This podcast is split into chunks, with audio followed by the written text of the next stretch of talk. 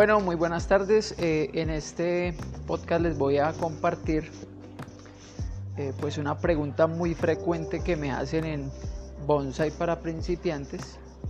Es con qué especie empezar, o sea, con qué tipo de árbol empezar en el bonsai. Entonces, bueno, como primera recomendación, eh, lo que deben hacer los que están iniciando el arte del bonsai es empezar con árboles que se encuentren en sus regiones, ¿sí? Eh, ¿Cómo identifican esto? Pues los que estén sembrados alrededor de, los parques, eh, ¿sí?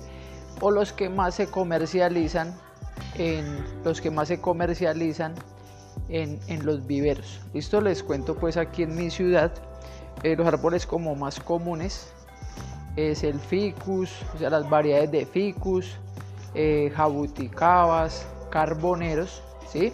Entonces la idea es empezar con esas especies. Digamos, yo actualmente trabajo con esas mismas porque a mí me va muy bien con esas especies y no me pongo eh, pues a como a improvisar con otras. He trabajado otras, pero pues lógicamente es porque eh, ya me contactan personas o clientes que me dicen, no, es que quiero arreglar este bonsai, entonces es una especie diferente.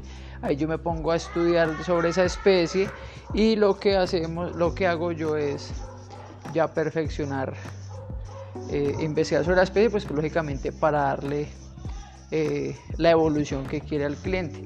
Pero lo, lo que les recomiendo siempre es eh, especies que estén en sus regiones, ¿sí? Siempre eh, comprar lógicamente árboles que la hoja sea proporcional al tamaño. ¿Por qué? Eh, a mí me ha pasado que me contactan y me dicen, bueno, es que quiero trabajar un, este árbol. Entonces, no, entonces yo le, doy, yo le doy mi contacto para que me comparta las fotos. Resulta que es un, un palo de mango. Entonces, un ejemplo son hojas que son muy grandes, más o menos tienen unos, de unos 10 a 15 centímetros de largo. Eh, que en el bonsai, o sea, reducir ese tamaño de esa hoja, eh, se puede hacer, pero llevaría muchísimos años, ¿sí?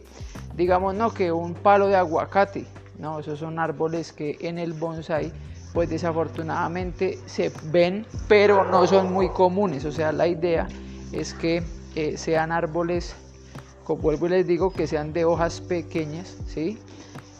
Para que así mismo se pueda recrear este, esta especie, este pequeño eh, arbolito se pueda recrear y pues imagínense ustedes un, un bonsai de 40 centímetros con una hoja y un palo de mango, eso no es un bonsai, o sea, eso ya parece, es una mata sembrada en una matera, ¿listo?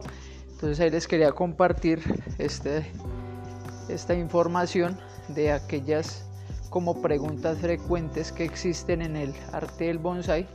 Entonces ahí les comparto este podcast, espero les guste y eh, recuerden estudiar y practicar. Listo, que estén muy bien y hasta luego.